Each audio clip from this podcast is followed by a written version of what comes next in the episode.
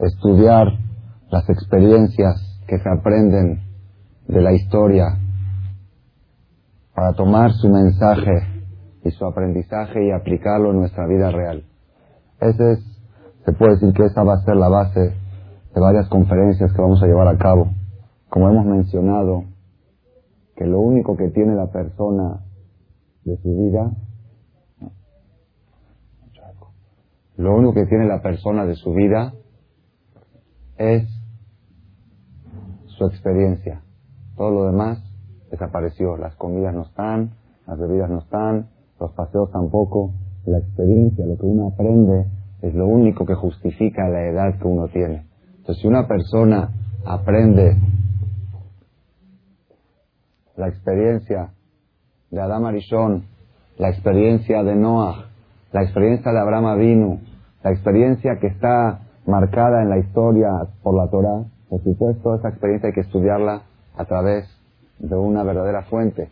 Si uno estudia la historia de Adam Arishon como un cuento de hadas, que la manzana se le antojó y que estaba muy romántico, todo como lo cuentan en las películas, eso no deja ningún mensaje, ninguna experiencia. Si lo estudiamos de la verdadera fuente, donde se interpreta correctamente qué debemos aprender de cada pasaje de la Biblia, de cada pasaje de la historia, entonces nosotros podemos llegar un día que nuestros hijos nos pregunten qué edad tienes, cuántos años tienes, y digamos yo tengo 5.756 años. ¿Por qué? Porque yo llevo a cabo la experiencia de toda la historia, la llevo conmigo y la practico. Entonces, siguiendo esta línea, vamos a agarrar otro, un pasaje importante en la Perashot que estamos estudiando estas últimas dos semanas. La Torah nos cuenta que Jacob vino tenía dos esposas. Una esposa original, auténtica, amada, la que él, la que él quería era Rachel. Y la otra esposa, que era la esposa que él nunca quiso, sino que, su se puede decir, entró de colada, de chiripada, Lea. El suegro, el suegro le enchufó a su primer hija. Y le dijo, ¿cómo me engañaste? Dijo, no te preocupes, trabaja otros siete años, te doy a la segunda. ¿Ok? Entonces él se casó con Lea y con Rachel. Por supuesto, Jacob jamás le privó de nada a ninguna de las dos esposas, ni a Lea ni a Rachel. A Lea le daba su gasto, le daba su placer sexual, como cuenta la Torah, que tenía divididos una noche cada una. Cuando le cambió la noche por los jazmines, está contado en la operación la semana pasada, estaba todo muy bien ordenado y mucho respeto, y no había ninguna falta de respeto hacia una de las dos, hacia Lea. Pero sin embargo, en el matrimonio, en la atmósfera, en el aire, se sentía cierta preferencia de Rachel sobre Lea. Era algo notorio, aunque uno no haga nada, aunque uno no haga nada. Si una persona tiene en su casa un hijo propio y un hijo adoptivo, aunque el papá le dé todo a los dos, se siente, se siente una diferencia. Por eso hay un jajam en Israel que tiene 15 hijos y uno adoptivo, 16 en total. Y ni uno de los hijos sabe cuál de ellos es el adoptado. No saben y son muy parecidos todos. Ni uno de ellos sabe quién es el adoptado y quién es el... Porque es muy difícil molestar. Bueno. Bueno. No, se ve que era huérfano, no tenía padre, un accidente o algo así, y el jajam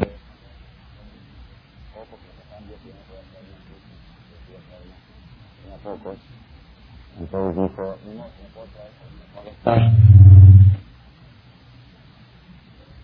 entonces, en la atmósfera, en la atmósfera del hogar de Jacob vino, Rachel era la más querida, la original. La, Lea era la que el papá engañó. Inclusive la noche, en la mañana, cuando Jacob amaneció y se dio cuenta que era Lea, le dijo, Ramaid Ramaid, tramposa, hija de tramposa. Tramposa, hija de tramposa. Tu papá es un hombre tramposo, pero tú qué? Si tú ves que tu papá quiere hacer un engaño, no tienes que haber aceptado. Tramposa, hija de tramposo. ¿Qué le contestó ella? Le dijo, pues ok, es normal, hija de un tramposo, tramposa. Pero tú eres tramposo, hijo de un tzadik. Tú engañaste a tu hermano, le robaste la bendición, la de Jorá y las bendiciones. Tú fuiste tramposo, hijo de tzadik. Yo es normal, mi papá tramposo, hijo tramposo, pero tú por qué eres tramposo. Así hasta este grado llegaron en ese punto de discusión. Es, un tema para otra conferencia. Yo al principio pensaba enfatizar ese punto, ese punto. Pero ahorita quiero desviar la conferencia a otro tema, no, es, no va a ser el tema de hoy. ¿Cuál fue la discusión tramposa, hija de tramposo? Entonces, Jacob vino, en la atmósfera de la casa se sentía una diferencia, una preferencia de Rachel sobre Lea, o una marginación de Lea hacia Rachel. Lea, aunque le daba a Jacob de todo, pero había en el afecto, en el amor, había algo que faltaba. Cuando Dios vio que Rachel era la más preferida y Lea era menos preferida, dijo, ah, ¿sí? Ok, ahí te van a ver. Rachel estéril y Lea se quedó embarazada de la primera relación. la primera relación, cosa sobrenatural. Una mujer no se puede quedar embarazada de la primera relación. Primero tiene que romper su virginidad y después de la segunda se queda Rishona. Dice la Gemara, en, en Lea sucedió un milagro. De la primera relación sexual se quedó embarazada. Y Rachel, años y años y años y nada. ¿Qué pecado hizo? Un pecado. El hecho de que ella provocaba la marginación de su hermana, eso hacía que ella sufra y que su hermana esté feliz. Eso para aquellas mujeres que se sienten a veces en casa de la suegra, un poco marginadas, que dicen que las hacen de menos, que a mi concuñada la reciben mejor, que a mí me reciben un poco menos. Si una mujer llega a un lugar y la reciben muy bien, asita, la recibió muy bien. Pero si llega a un lugar y alguien le voltea la cara y no la saluda, en ese momento tiene que sentir Dios está conmigo. Dios está conmigo, ¿por qué? Dios está con el marginado. No, no, necesariamente si te voltean la cara. Si no te saludan cálidamente, como la saludaron a tu compañera, a una la saludaron, hola mi vida, y a otra nada más con un besito en el cachete. Nada más si sentiste que te saludaron de menos, sentiste esa diferencia, en ese momento pídele lo que quieras a Dios y Dios te lo va a conceder. Es un secreto muy grande. Tengo una conferencia que hemos dado ayer a las parejas y la semana pasada. Son dos conferencias que se llama El marginado es el protegido, el perseguido es el protegido. Cuanto más marginado eres en la sociedad, más protegido por Dios estás. Es otro tema, por eso les digo, ya van dos temas que hemos hablado, que les recomiendo mucho oír ese cassette, el perseguido es el protegido. Pero ahora vamos al tema de esta noche. Cuando Hashem vio que Rachel era más preferida que Lea, dijo, Rachel a un lado y Lea para arriba. Tuvo el primer hijo, Reuben. Segundo hijo, Shimon. Tercer hijo, Leví. Cuarto hijo, Yehuda. Cuarto hijo, Lea sabía que Jacob vino iba, iba a sacar doce tribus, que el pueblo judío estaba compuesto de doce tribus. Dijo, somos cuatro esposas, porque eran dos esposas y dos concubinas o cuatro, si son, si son este, cuatro esposas, doce dividido cuatro, doce entre cuatro, ¿cuánto es? Tres, le toca tres a cada una. A mí me tocaron cuatro, ya tengo uno más de lo que me toca. Entonces después, Rachel vio que no, se quedaba embarazada, le, dijo a Jacob, ¿cómo es posible que yo no tengo hijos? ¿Qué quieres? Yo soy Dios. Yo sí puedo tener, tú eres la que no puedes tener. Está que yo tuve. Entonces, Jacob le contestó mal a su esposa, y también dice la, Midrash, le contestaste mal, así se le contesta a una mujer estéril sufrida, así se le contesta, te juro, así dijo Dios, juro que tus hijos van a parar delante de los hijos de ella. Así fue, los hijos aposternaron, José fue rey de Egipto, 80 años y los hijos de Relea estaban esclavos a los hijos de Rachel. Hay tanto lo que aprender de esta operación por haberle contestado mal, aunque Jacob tenía razón. ¿Qué le dijo Jacob? Dijo, yo soy Dios que te voy a dar hijos. Yo puedo tener y tú no puedes. ¿Qué quieres que haga? Yo soy Dios. Le contestó bien, no lo humilló. A una mujer, cuando está sentimental, no se le contesta con lógica. Se le contesta con sentimientos. Con lógica, Jacob tiene razón. Pero en esta situación no se habla lógica, se habla sentimientos. Le tienes que decir, ten fe, vamos a rezar, Dios va a ayudar, espérate, ten paciencia. No dijo, ¿qué? ¿Yo soy Dios? Tiene razón Jacob. No se usa la razón. En momentos de sentimientos no se usa la razón. Se usan los sentimientos. Otro mensaje. Otra experiencia. Entonces, ya. A la gente no está. Pon el balance. El balance, pon el atrás. Cambia el balance. Bueno, ya. Así. Bueno. Entonces,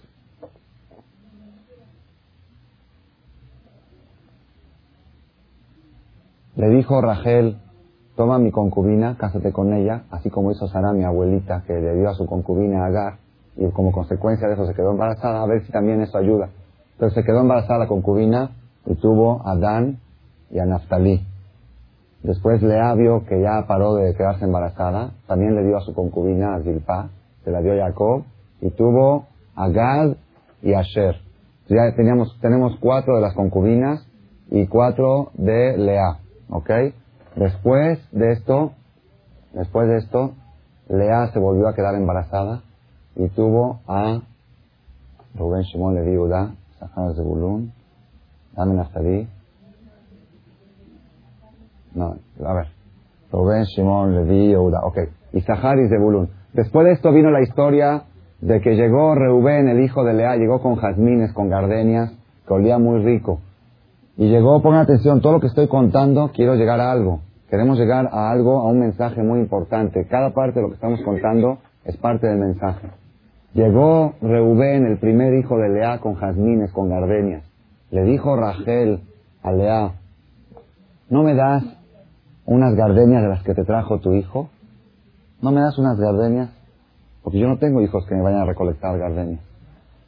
¿Qué le contestó Lea? Dice, ¿te parece poco que me quitaste a mi marido? ¿También me vas a quitar las gardenias de mi hijo? ¿Quién le quitó el marido a quién? Dice, no, pero ya que estaba casada ella, eh, Lea le dice a la gente, tú eres una intrusa. ok, mi papá hizo trampas, hubo trampas, pero ya que estoy yo casada, tú te colaste. Dijo, ¿te parece poco que me hiciste compartir a mi marido, ¿quieres compartir también los jazmines de mi hijo Rubén? Entonces vino, vino este, Rachel y dijo, ok, no hay problema, no hay problema. Esta noche me toca, toca dormir conmigo. Te lo paso, te, la, te lo cedo esta noche y tú dame unas gardenias. A cambio de las flores, te cedo la noche que me toca a mí, te la cedo a ti. Lea dijo, ah, sí, con mucho gusto, te doy 100 gardenias, si me cedes a mi marido. Entonces le cedió esta noche y Lea salió a recibir a su marido a la calle, lo salió a recibir a la calle. Le dijo, esta noche te vienes a mi carpa, tenían dos carpas. Esta noche te vienes a mi carpa porque te compré, compré, así se le pasó, te compré con los jardín, con los gardenias, con los jazmines de mi hijo. Y de esa noche, de ese embarazo, nació Isahar. Isahar es el que representa la sabiduría en el pueblo judío. Los, todos los descendientes de Isahar eran astrónomos. Los, las principales ciencias más profundas de la Torah, de la Kabbalah, la estudiaban los descendientes de Isahar. Quedó el famoso dicho Isahar y Zebulun, la sociedad entre el que estudia y el que trabaja. Isahar nació de esa noche. ¿Por qué? Dice la Gemara, toda mujer que busca a su marido, que busca a su marido y que se arregla para recibirlo y sale a recibirlo con alegría y le dice, ven conmigo, ven, esta noche quiero estar contigo se lo dice en forma insinuada, no en forma directa, entonces esa mujer Dios le da hijos sabios, hijos inteligentes. Otro mensaje. Por otro lado, Rachel, Rachel, esto es muy delicado para las mujeres. Rachel y Menú, ustedes saben que en Narata Machpelah, Narata Machpelah en Hebrón, están enterrados los patriarcas. Está enterrado, ¿quién? Cuatro parejas. ¿Quiénes son las cuatro? Adán y Javá. Abraham y Sara, Isaac y Rivka, Jacob y... ¿Por qué Jacob y Lea y no Jacob y Rachel? ¿Por qué Jacob y Lea y no Jacob si Jacob quería más a Rachel? ¿Por qué Jacob le dice el Midrash? Lea le dijo Jacob a Rachel, tú despreciaste estar acostado con él una noche, no vas a estar acostado con él para siempre. Qué grave que es para una mujer rechazar a su marido. Muy, muy delicado, muy delicado. Seguimos, por eso digo, son experiencias, experiencias que si sabemos llevarlas a cabo, toda la vida, toda la felicidad, no tenemos que volver a pasar los problemas y las consecuencias que hubo en la historia. La historia se repite, no hay que repetir. Hay que estudiar y no cometer los errores que nuestras matriarcas hicieron, que nuestros patriarcas hicieron. Si la Torah cuenta esos errores, es para que aprendamos de ellos, no para que los critiquemos, Barminan. Rachel era una que ¿quién puede hablar de ella? Pero para aprender, si la Torah escribió eso es para aprender. Lo delicado y lo grave que es una mujer que rechaza la cama a su marido y lo precioso que es y lo beneficioso que es una mujer que busca la cama con su marido. Eso es lo que, por supuesto, siempre después de Terilá y todo, ¿no? Es independiente de esas. ¿Ok? Entonces, ¿cómo? Sí, eso es entre paréntesis, está de más decirlo. Estamos hablando dentro de lo permitido siempre, ¿ok? No hablamos de lo prohibido. Es bueno decirlo porque hay veces, hay veces, hay veces que uno no, no siente, no sé, no sé qué pasa, no sé qué pasa. No siento distancia de mi marido, no siento nada por él. Él no siente nada por mí, no sé qué pasa. No sabes qué pasa, es que la distancia que debía de haber en ciertos días no la hubo. Entonces ahorita se está reflejando esa distancia. Es acumulable. Seis meses hay gente que no se toca con su esposa, me consta. Me digan caso, seis meses no hay relación porque no siente nada uno por el otro. ¿Qué pasó? Les hice la cuenta. 12 días, 12 días, multiplicado por tres años de casados que tenían. Hicimos la cuenta, serían 180 días, son seis meses. Seis meses de distancia se fueron acumulando y se manifestaron juntos. Eso es un tema aparte, no viene al caso. Pero dentro de lo permitido, qué precioso que es cuando una mujer, qué beneficioso es cuando una mujer atrae a su marido hacia ella, y qué perjudicial y qué peligroso cuando una mujer rechaza a su marido en la cama. Peligroso. Ah, ¿no lo quieres? Ok, me lo llevo. Alminan, muy delicado. Nunca, jamás, jamás. Es destructivo para ambas partes, para el matrimonio, para el hogar, para el hombre, cuando una mujer rechaza a su marido. Otro mensaje. Avanzamos un poco más. Entonces el quinto hijo de Lea fue Isahar, producto de los jazmines. Y después Dios le dio uno de Yapa, de Bakshish. Dijo, ya que tuviste cinco, ahí bien el sexto. Isahar es de Bulun. Zebulun fue el sexto hijo de Lea. Entonces Lea ya tenía la mitad del pueblo judío bajo sus manos. La mitad del pueblo. Rubén, Simón, Leví, Yehudá, Isahar y Zebulun. Y de Leví, y de Leví salió Cohen y Leví. Los Kohanim y los Leví. Todo tenía Lea. Claro, ellas eran profetizas, sabían que iba a haber doce tribus que iban a formar el pueblo de Israel. Y luego estaban Dan y Naftali, que eran de la concubina de Rachel, y Gad y Asher de la concubina de Lea. ¿Ok? Y quedaban, quedaban dos más, faltaban dos. Dice el Pasuk, por si es poco, Rachel todavía no se quedaba embarazada, no se quedaba embarazada. ¿Por qué? Porque Lea era la marginada y Rachel era la querida. Ese era el castigo de ella y ese era el beneficio de la otra. ¿Qué culpa tenía? No es culpa, no es culpa. Es una ley natural que Dios hizo en el mundo, que el marginado está protegido por Dios. Y el que provoca la marginación aún sin intención, si una suegra prefiere a una nuera más que a la otra, aunque ¿qué culpa tiene la nuera que la suegra la quiere? ¿Qué culpa tiene? No tiene ninguna culpa. Eso hace que Dios proteja a la marginada y la desproteja a ella. aunque ella no tenga culpa. Ok, ok, ahorita vamos a ver. Quizá, quizá eso, eso es lo que tenía que sufrir Rachel para poder quedarse embarazada. Era tan grave la diferencia que había en el amor entre Jacob, Rachel y Lea, que para poder Rachel quedarse embarazada tenía que sufrir todas esas humillaciones que le hizo Lea, y quizá Lea con esa intención se lo hacía, para que ella se sienta marginada, para que Dios la haga embarazar a ella. ¿Entendieron cómo está? Quizás así funcionaba esto. Pero ahora viene, ahora viene Rabotai, vamos vamos a avanzar. Dice la Torah, después de que, de que Lea tenía seis hijos, y Jacob ya tenía diez hijos y faltaban dos, Dice el Pasuk, Beahar y al Dabat. Después se volvió a quedar embarazada Lea, su séptimo hijo. Dice el Pasuk, Beahar y al Dabat. Después tuvo una hija, Batikra Shema Dinah, y llamó a su nombre Dinah. ¿Qué quiere decir Dinah? Din, ¿qué es Din? Juicio. Dina, justicia. ¿Por qué llamó así? ¿Por qué dice Beahar y Aldabat? Dice el Midrash que Lea sabía que ese bebé que tenía en su panza era hombre. Era hombre. Y es el, único caso, la Gemara trae, que está prohibido rezar después de los 40 días de embarazo, no se puede rezar que sea hombre o mujer, porque ya el sexo se establece a los 40 días. Después de 40 días es tefilá chav, es una tefilá en mano, es como una persona que después que ya se sortió la lotería dice, ojalá que me gane la lotería. Si ya te la ganaste, te la ganaste, puedes rezar antes que suceda, no después. Entonces, si ya pasaron 40 días de embarazo, ya no se debe de rezar. Dice la Gemara que, ah, ¿cómo vemos nosotros aquí? De que Lea el noveno mes sabía que era hombre. Y ella dijo así. Dijo, si yo voy a tener siete hombres, entonces siete yo, dos una concubina, dos otra concubina, ¿cuántos son? Once. ¿Cuántos quedan? Uno. Quiere decir que mi hermana va a ser inferior a las concubinas. Ellas trajeron dos tribus y mi hermana va a traer nada más uno.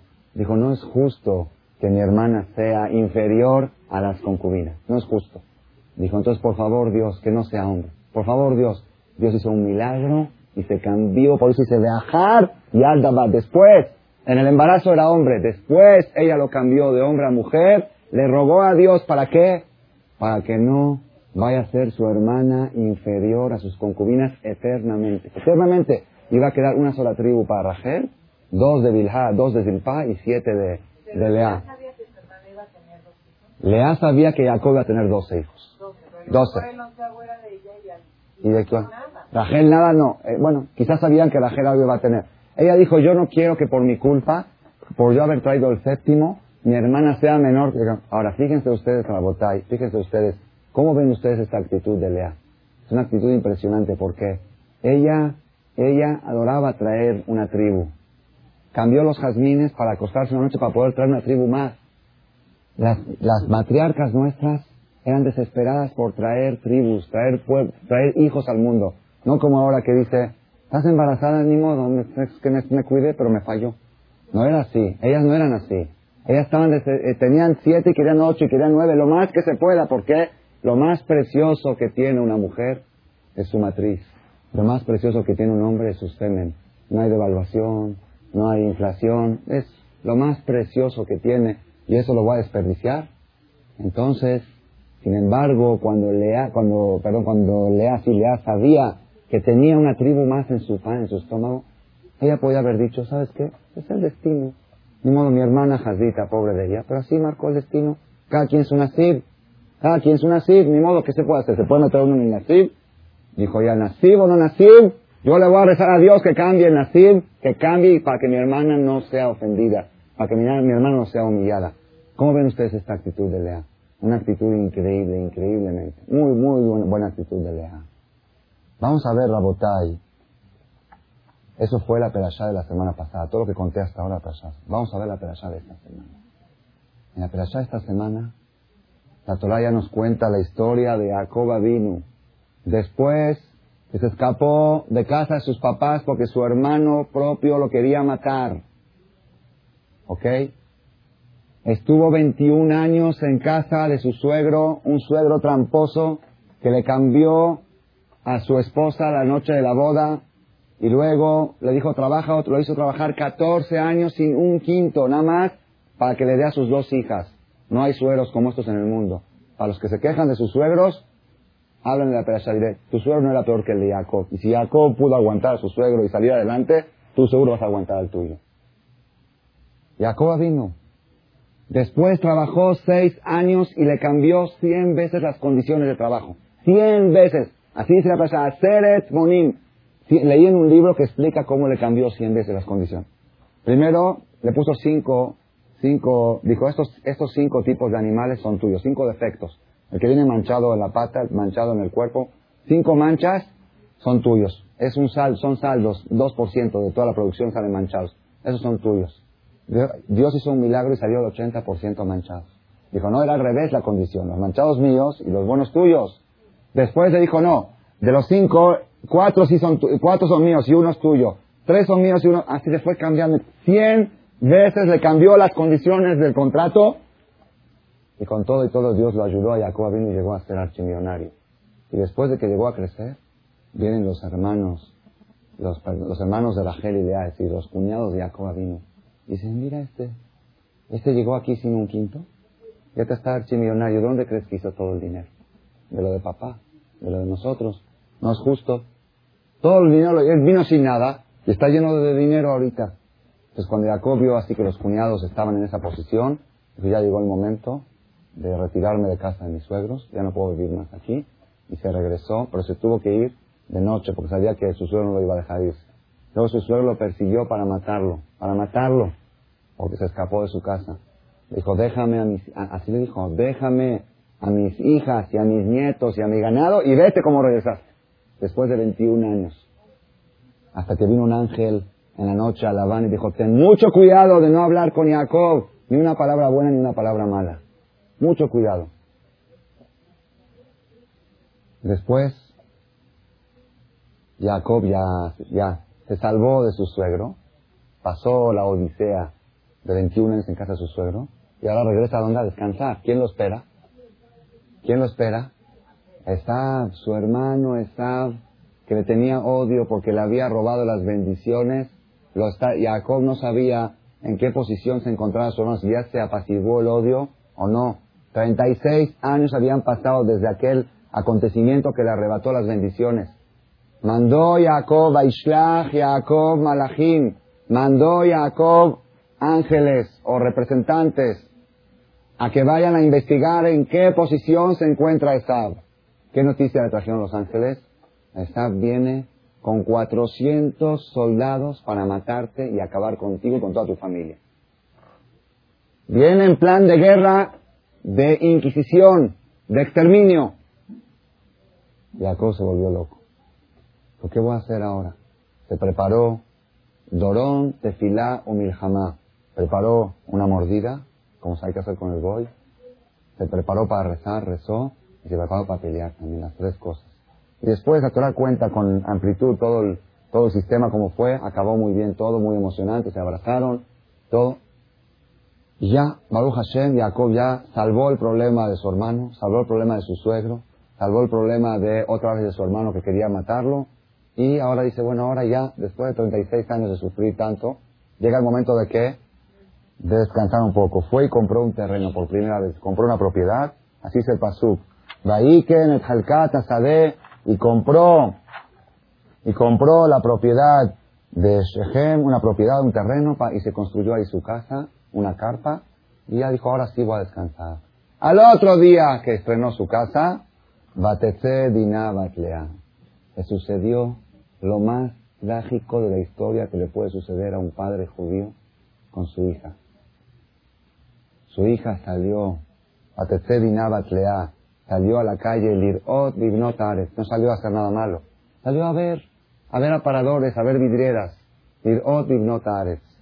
La vio un goy, el hijo del presidente, el hijo del rey de la ciudad la vio, la secuestró y la violó. Y se enamoró de ella, se quería casar con ella.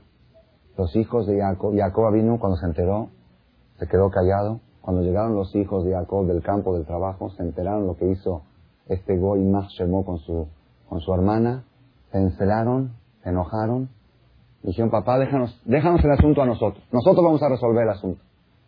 Fueron a hablar con este señor, dijo, Vino el rey y dijo, mi hijo está enamorado de, de vuestra hija y queremos que ustedes le ofrezcan lo, que pidan, lo que quieran, les damos el mejor dote, el hombre, le damos el mejor dote del mundo, todo el dinero del mundo, todo lo que quieran y ustedes se pueden casar con nosotros, vamos a ser un solo pueblo, vamos a unirnos. Los hermanos de Jacob dijeron, nos parece muy bien la propuesta, nada más hay un problema. Nosotros los judíos tenemos Brit y ustedes no tienen Brit ¿Cómo vamos a casarnos nosotros nuestras hijas con gente que no tiene Brit Si ustedes aceptan, que es muy difícil que lo acepten, esta condición, con mucho gusto aceptamos la propuesta. Salió Hamor Abishechem, el presidente, el rey de la ciudad, reunió a todo el país en el Zócalo. Una reunión presidencial muy importante. ¿Qué pasó? No les va a decir, mi hijo se enamoró de una chava y por eso quiero que todos hagan una cirugía. Que será muy lógico. Le dijo, miren, Llegaron gente aquí muy culta, muy preparada, gente de mucho dinero, y tienen hijas muy guapas, y tienen familia, nosotros queremos integrarlos al país. Nada más nos ponen una sola condición, una sola condición pequeña nada más. Y, si nosotros cumplimos con esa condición, todo el dinero de ellos, así se la Torah, leanlo textualmente. Ellos van a invertir todos, inversión extranjera. Todos los fondos, los dólares que tienen los van a meter aquí en los bancos del país. Y toda su riqueza aquí, toda su capacidad intelectual para nosotros. Y son buenos soldados, son muy buenos para todo. Y vamos a hacer un solo país. Y tienen hijas muy guapas y vamos a agarrar las que queramos, como queramos. Nada más una condición pequeña pide. Que todos nos hagamos circuncisión.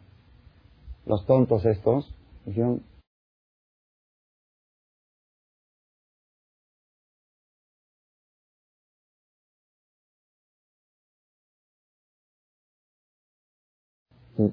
en un solo día de tanta desesperación que tenía por casarse con la hija de Jacob.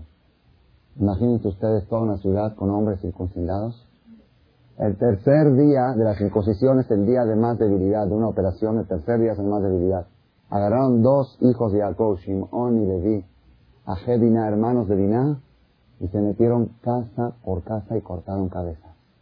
Casa por casa y acabaron con toda la ciudad con todos, no dejaron un hombre vivo en toda la ciudad.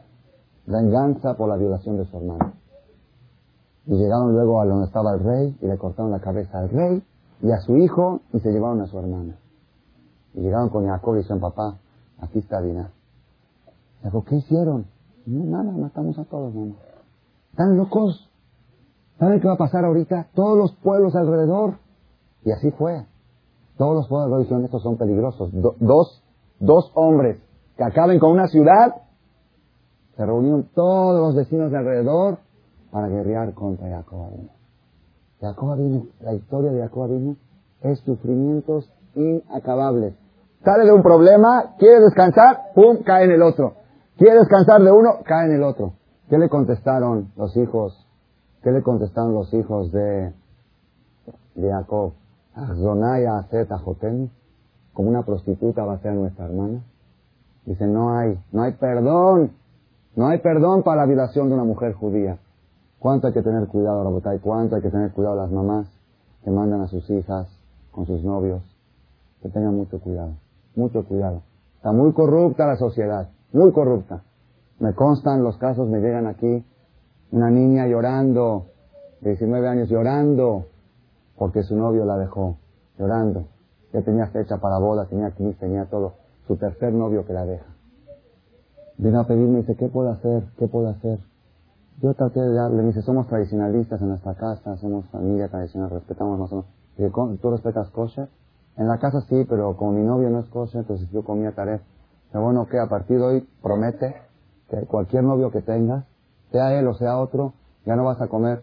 Y luego está investigando y hablando así, antes estaba llorando ella, me dice, lo que pasa es que yo estoy muy sola, él, él puede salir a divertirse, yo no puedo salir a divertirme. Digo, no, él tampoco no puede. No, pero él va, él va, él va con Goyot, entonces ¿para qué lo quieres? Un hombre que va con Goyot, ¿para qué lo quieres? No, pero desde que me conoció a mí, ya no iba con nadie. Le digo, ¿por qué? ¿por qué desde que no va con nadie? Digo, ¿a poco ustedes tenían relaciones? Y bajó la cabeza. Y se puso a llorar el doble. Que él me desvirginizó. Por eso estoy tan dolida. Por eso yo era virgen cuando lo conocí a él. ¿Cómo te entregaste? ¿Cómo has hecho? No, es que estábamos un fin de semana en Cuernavaca y nos quedamos solos. Mis papás, eh, los papás de él se regresaron a México. Estaba nublado, no había lo que hacer afuera. Estábamos viendo la tele y nada más. Y así de fácil. ten mucho cuidado, mucho cuidado a Zonaya Zeta Jotenu. Una mujer judía debe de llegar virgen a su boda. Es responsabilidad de los padres el estilo antiguo, el estilo antiguo, ¿cómo le llaman? Este, mi papá cuando salía con mi mamá, la mamá de mi mamá, Lea Shalom, estaba a 50 metros en la calle, lo seguía. Perona. Oye, ¿qué pasó? ¿Qué pasó? Una persona me contó, un señor me contó aquí en México, se fue, va a vender mercancía a las fronteras, por, creo que por Chihuahua me dijo. Estaba ahí en Chihuahua, sentado con un cliente Gol, con un cliente Gol, hablando en su casa, hablando de negocios.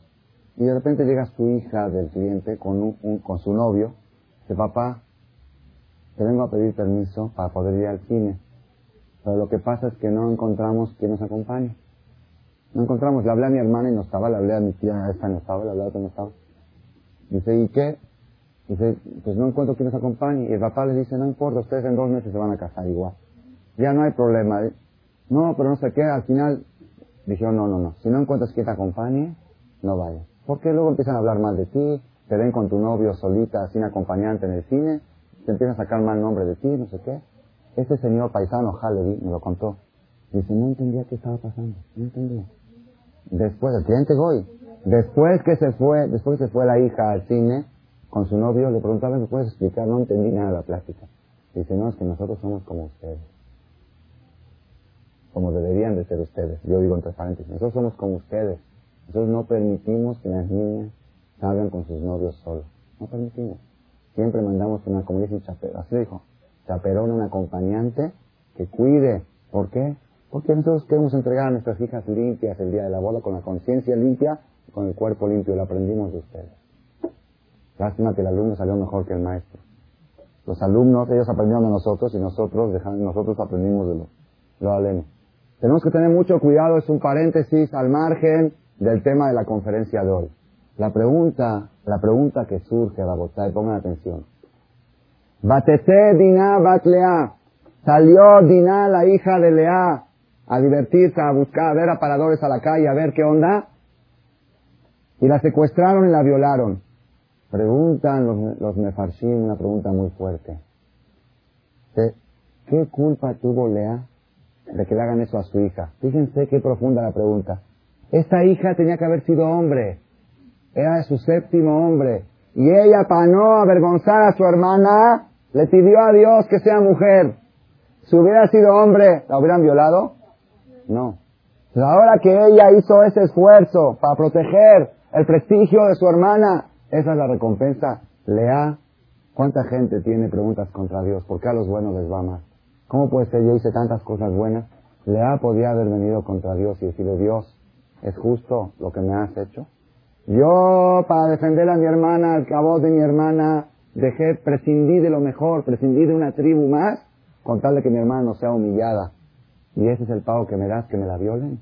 Esta niña Diná, le puse el nombre Diná. Diná decir justicia. Yo para hacer justicia, para que no haya una cosa injusta en el matrimonio, para que ella no, sea menos que las concubinas, le puse el nombre Diná.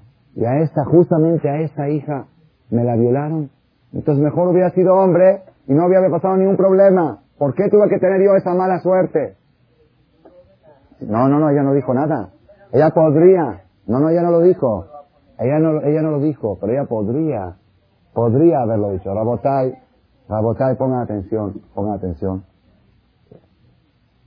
Pongan atención. Dice el Pasuk, dice el Pasuk, Zorea Tedakot Matzmiach Yeshuot. Akadosh Baruchu siembra, siembra la tzedakah. ¿Tzedakah? ¿Qué es tzedakah? No nada más, no nada más dinero. Tzedakah digamos que es dinero, caridad. cualquier obra de bien que uno hace, o defender al prójimo, o ayudar al prójimo, o darle dinero, o protegerlo de una vergüenza, todo lo que es obra de bien se llama tzedakah, caridad. Dios siembra, siembra la tzedakah, siembra la caridad Matzmiach Yeshuot. Y hace crecer salvaciones. ¿Qué quiere decir esto? ¿Qué quiere decir Zorea Tlakot Matzmiach Yeshuot? Dicen así. Hay veces una persona hace una obra de bien. Una obra de bien. Y vienen los ángeles y dicen, Dios, hizo una obra de bien, hay que darle recompensa. Vamos a darle dinero, vamos a darle esto. Dice Dios, no, no, no, espérate. Él ahorita no necesita dinero. No lo tiene todo. Y puede llegar un momento que él tenga un problema de salud o algún X problema y él lo necesite, pues mejor yo voy a sembrar esta acá, la voy a sembrar y después de muchos años va a crecer y va a florecer para cuando la necesite. Es como una persona, como un papá que agarra el dinero del bar de su hijo, él ahorita no lo necesita. Lo voy a poner en una cuenta y sin que se dé cuenta, después de 20, 30 años va a tener 20, 30 mil dólares que les pueden servir. Dios siembra las obras de bien que la persona hace para darle la recompensa mucho después. Lo único que la persona tiene que tener es paciencia. Cuando la persona es impaciente, hay un dicho que dice ríe último, ríe mejor. El problema nuestro es que nos desesperamos y queremos ver el producto de nuestras obras de bien de inmediato. Azorim de los que siembran con lágrimas, Berinaik Toru, con alegría cosecharán.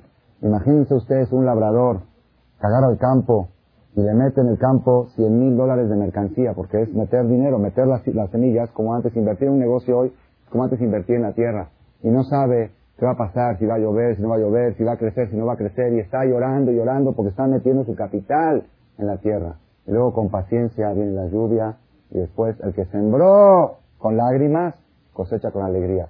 Pero aquel que el tiempo de la siembra dijo, no, no, no, no, yo ahorita no voy a la discoteca porque me invitaron, ¿quieres sembrar con alegría? Cosecha con lágrimas. ¿Qué pasó? Mi campo no creció. Pues, ¿Cómo va a crecer si no sembraste? La persona tiene que pedirle a Dios, cuando yo hago una obra de bien, guárdamela para cuando la necesita. Tú sabes cuándo más yo la necesito. Zorea tirakot, matzmiach yeshuot. les voy a contar, les voy a contar un mase, un suceso verídico, verídico de la vida real. Lástima, lástima que tengo poco tiempo para contarlo. Porque de veras es una comedia. Vamos a contarlo y tratar de no hacerlo tan largo. Un señor, verídico, un señor que vive ahorita, les voy a decir, yo conozco este suceso de tercera persona, es decir, de una persona que lo oyó del protagonista.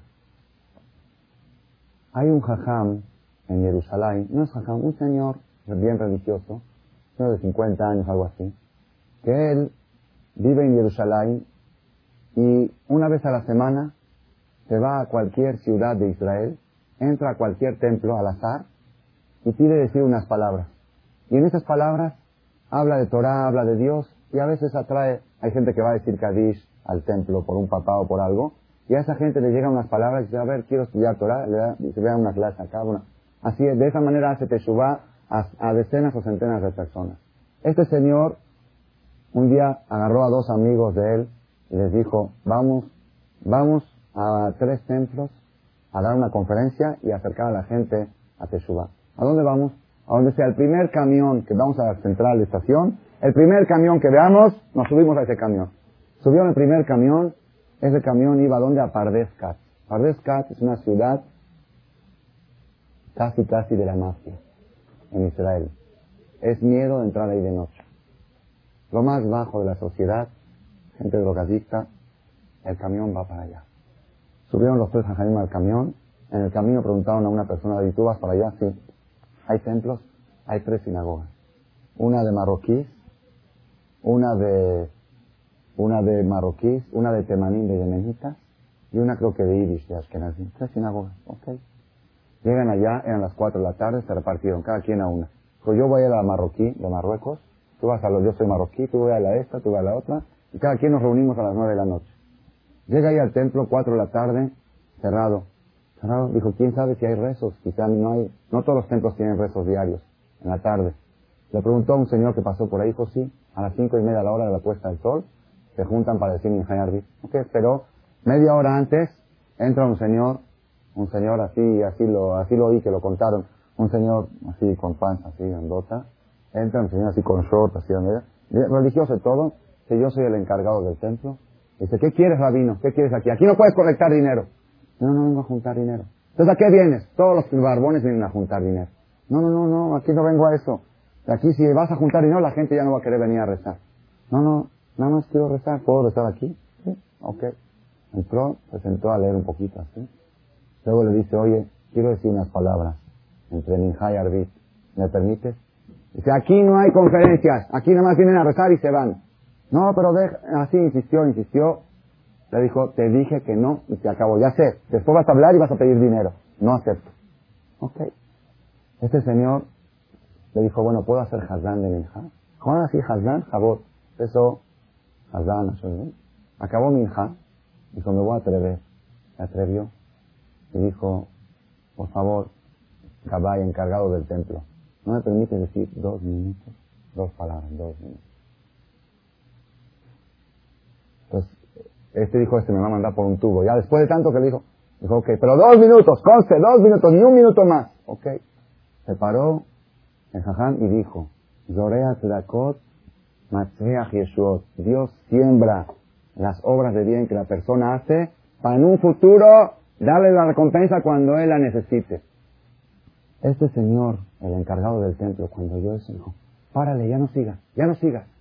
Eso es lo que estás diciendo, soy yo en vivo.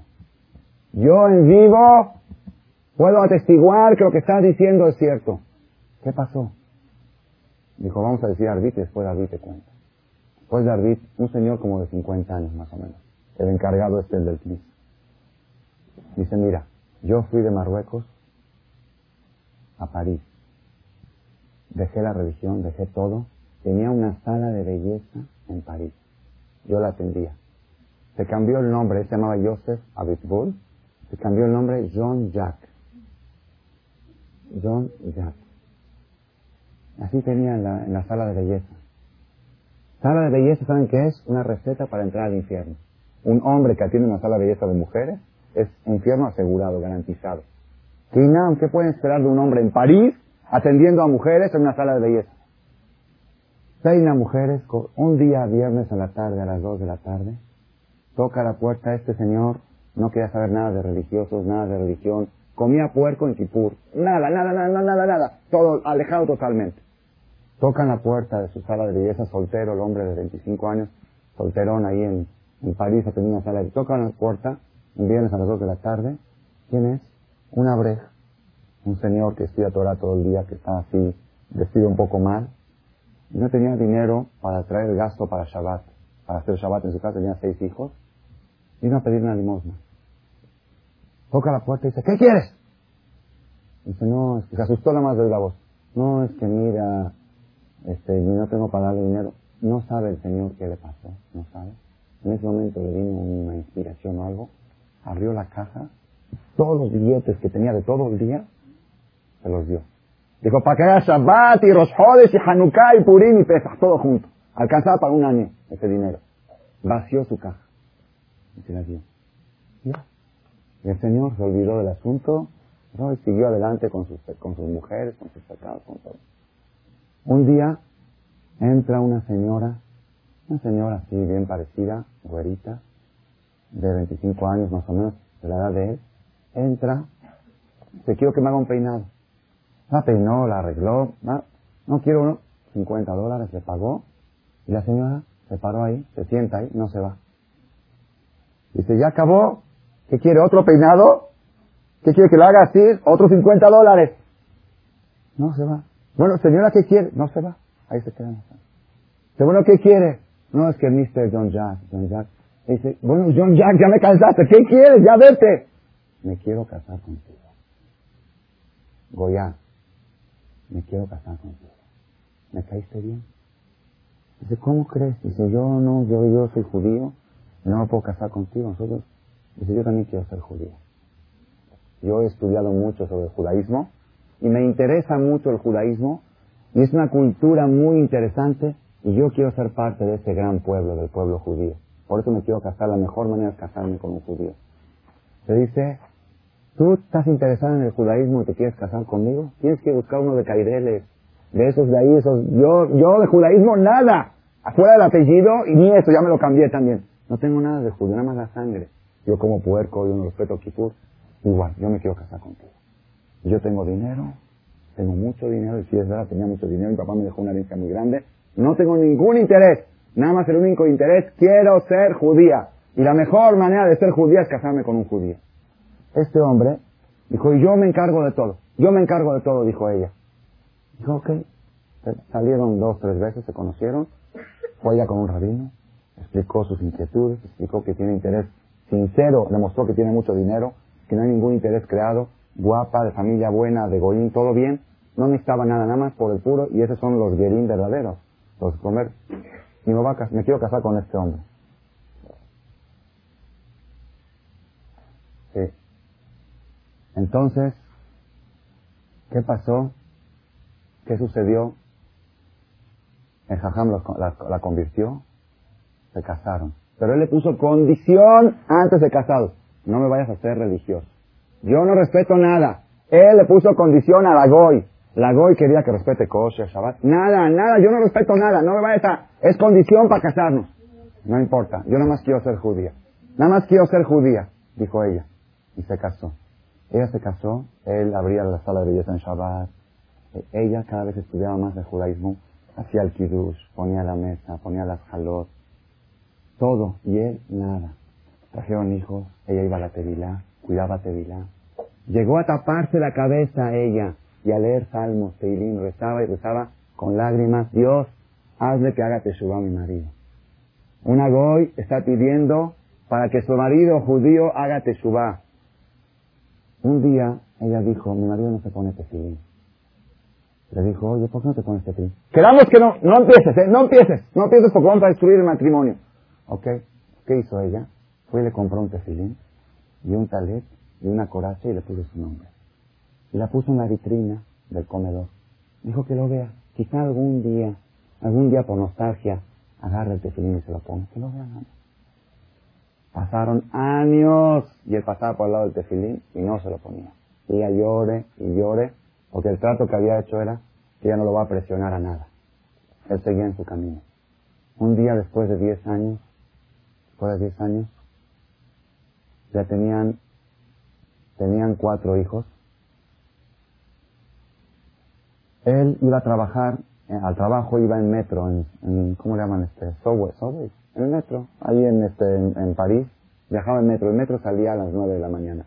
Un día se paró más temprano, eran las, habían desayunado ya, eran las ocho de la mañana, y faltaba una hora para que salga el metro, y él como que no tenía nada que hacer. Entonces ella, muy sutilmente, dijo, no tiene nada que hacer, no tiene tiempo. Entonces le dijo en forma muy delicada, muy delicada, dijo, oye, ponte este no tienes nada que hacer ahorita. ¿Qué te cuesta? Ponte, lo dice, Mike, te dije que no me presiones por la religión, fue la condición del matrimonio, eres una esta, eres una la otra. Insultos, insultos. Agarró el tefilín la coracha y la aventó del tercer piso a la calle. Dijo, para que veas que no, no me puedes fallar. Y ella se puso a llorar. ¿Por qué se puso a llorar? Bajó rápido a la calle, agarró el y dijo, perdóname tefilín, yo tengo la culpa. Yo tengo la culpa porque yo hice el trato con él que no le iba a decir. Si yo no lo hubiera dicho, no lo hubiera aventado. En vez de echar la culpa a este, decirle todo a su marido, dijo, no, yo tengo la culpa. Yo no recé suficiente a Dios para que mi marido vaya al camino bueno y antes de tiempo traté de presionarlo a algo que no estaba preparado para eso. Estaba ya tan dolida, tan dolida. Todo el día estuvo angustiada y siguió rezándole a Dios, por favor, Dios, ilumíname, que no me equivoque. En la noche, el marido llegó a la casa normal, sin remordimiento de conciencia, sin nada, y se acostó a dormir. A las dos de la mañana, tres de la mañana, sueña, este hombre sueña, que el balcón, que estaba él en su casa, que estaba él en su casa, en el balcón de su casa con sus cuatro hijos y su esposa, y de repente el balcón se está por caer, el balcón se empezó a caer, y la esposa y los hijos lo abandonaron, y se quedó solo, y se cayó solo con el balcón. Y él decía, ¿por qué me abandonan? ¿Por qué me dejan? Lo dejaron solo en el balcón. Soñó, se paró a la mañana y dijo, ¿sabes lo que soñé ayer? Mira qué chistoso, tú crees en los sueños, yo no creo. Y contó el sueño. Ella se asustó. Ok. Él bajó las escaleras del elevador para ir al trabajo, en la última escalera se resbaló, cayó para atrás, recibió un golpe tan fuerte, lo trajeron en la ambulancia de urgencia, se quedó paralítico de todo el cuerpo. La esposa estaba segura que era por lo del tefilín, pero nunca se lo dijo. Nunca se lo dijo. Ocho hospitales, los mejores del mundo, pasó para tratar de rehabilitarse. Y nada, y nada. Y ella le podía haber dicho, bueno, bueno ponte tefilín.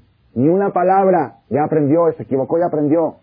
Un hospital, otro hospital, otro hospital. Nueve meses estuvo de hospital en hospital, paralítico de todo el cuerpo. Una noche, eran las, no la noche, una mañana, las ocho de la mañana, ella, el marido le habla por teléfono desde el hospital a su casa y le dice, le dice, ¿sabes qué? Tráeme el tefilín. Me quiero poner mi tefilín. Me quiero poner mi tefilín. Ella se volvió, ella leyendo Teilín rezando. En ese momento dijo, gracias, gracias, llegó el momento. Fue con el tefilín. Ella misma se lo colocó, se lo puso, no se lo podía poner. Dijo la verajá. Y él estaba llore, y llore, y llore, y chille. Dijo el Shema, dijo Kadeshli, dijo lo que, cosas que se deben de decir. Y estuvo todo el día con el tefilín puesto. Las sábanas estaban empapadas de lágrimas, de tanto que estaban llorando los dos juntos. En la noche se quitó el tefilín se durmió, estaba ahí al lado de él, no se despegó de él, y soñó que estaba en un balcón de su casa y que sus cuatro hijos y su esposa venían al balcón a estar con él. Eran las tres de la mañana. En ese momento él sintió que ese sueño quiere decir que ya se curó. Porque era, era la oración del mismo sueño. Se despertó, se desconectó las cosas que tenía, todos los aparatos, y se puso a caminar. Y las enfermeras, ¿qué pasó? No puede ser ese paralítico nueve meses, ¿cómo se para a caminar? Si yo no tengo nada. No tengo nada, denme de alta. No puede ser. Le contó a la esposa el sueño, y el Señor regresó a su casa. Fue un milagro médico, está registrado en París como un milagro médico. Regresó a su casa, vendió la sala de belleza, el salón de belleza, vendió este, la casa, vendió todo, se fue a vivir a Israel y construyó un knis él mismo de su dinero y él es el encargado de ese knis y ese soy yo. Está contando el señor del knis, yo soy el John Jack, el ex John Jack, acá me llamo Joseph Abutbol, es mi nombre original, y tengo mis cuatro hijos en escuelas religiosas, y tengo toda, toda la Dice el Señor, esto así. Dice, yo estoy seguro que lo que me salvó la vida fue aquel que el viernes a las dos de la tarde vino a pedirme limosna. Cuando vino a pedirme ese de acá, y yo le di todo lo que tenía en la caja, yo nunca pensé lo que estaba haciendo. Después de años me di cuenta, Zorea Tzedakot, Matzmia Jesús, Dios sembró, la, caridad para dármela cuando yo la necesite. Ese es el, uno, ese es el mensaje de esta anécdota verídico, verídico que está con el nombre y con todo. Ahora, Rabotay, con esto vamos a concluir la plática de hoy. No, no, quizá tienen, pero la que sabemos es la de este, ¿ok? Fue algo impresionante, mamá, es impresionante. Rabotay, preguntamos nosotros, ¿qué culpa tuvo Lea? ¿Qué culpa tuvo Lea que violaron a su hija? ¿Qué culpa tuvo Lea? Pongan atención, cómo hay que tener paciencia en la vida. Cuando violaron a la hija de Lea, a Diná, se quedó embarazada.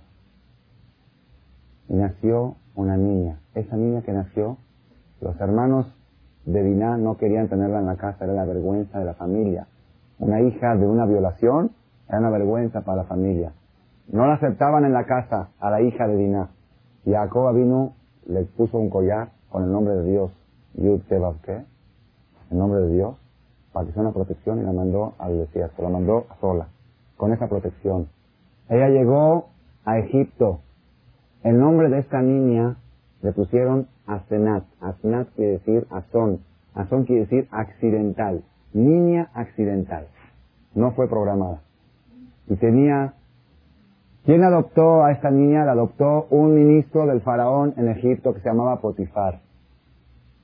Cuando Potifar compró a un esclavo que se llamaba Yosef, que lo vendieron sus hermanos, cuando Yosef llegó a ser rey de Egipto, dijo el, Potifar, el padre adoptivo de Diná, de la hija de Diná, dijo, todo aquel que sepa descifrar lo que dice esta cadena, le doy a mi, le doy a mi hija adoptiva. El que no sepa leer lo que dice la cadena, no se la doy.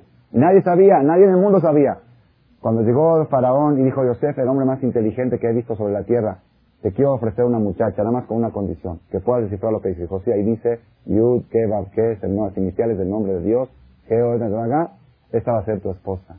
Yosef se casó con su sobrina, sobrina de, la hija de su hermana, Dinah, y tuvo de ella dos hijos, Efraín y Menashe. ¿Y qué pasó con esos dos hijos? Se transformaron en dos tribus. De una tribu se hicieron dos tribus. Pongan atención, Rabotai. Lea tenía una tribu en su panza y ella aceptó ceder esa tribu para su hermana que no sea humillada. ¿Cómo le pagaron? Con dos tribus. Nada más hay que tener un poco de paciencia. Hay que esperar para ver los resultados. No hay que desesperarse. Si la persona, ese es uno de los mensajes más importantes que aprendemos. Dios paga el bien a los buenos.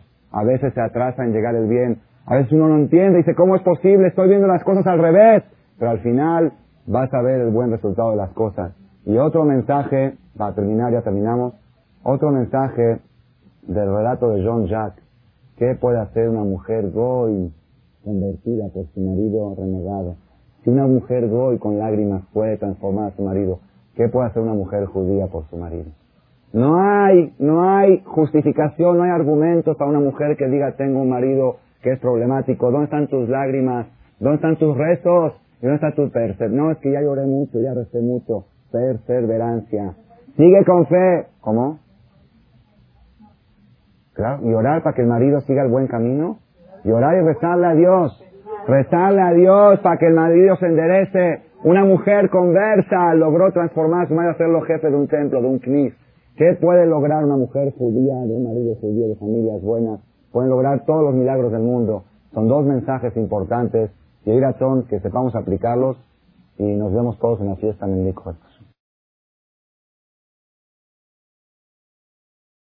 Gracias por su atención a este shiur del Rav Malech.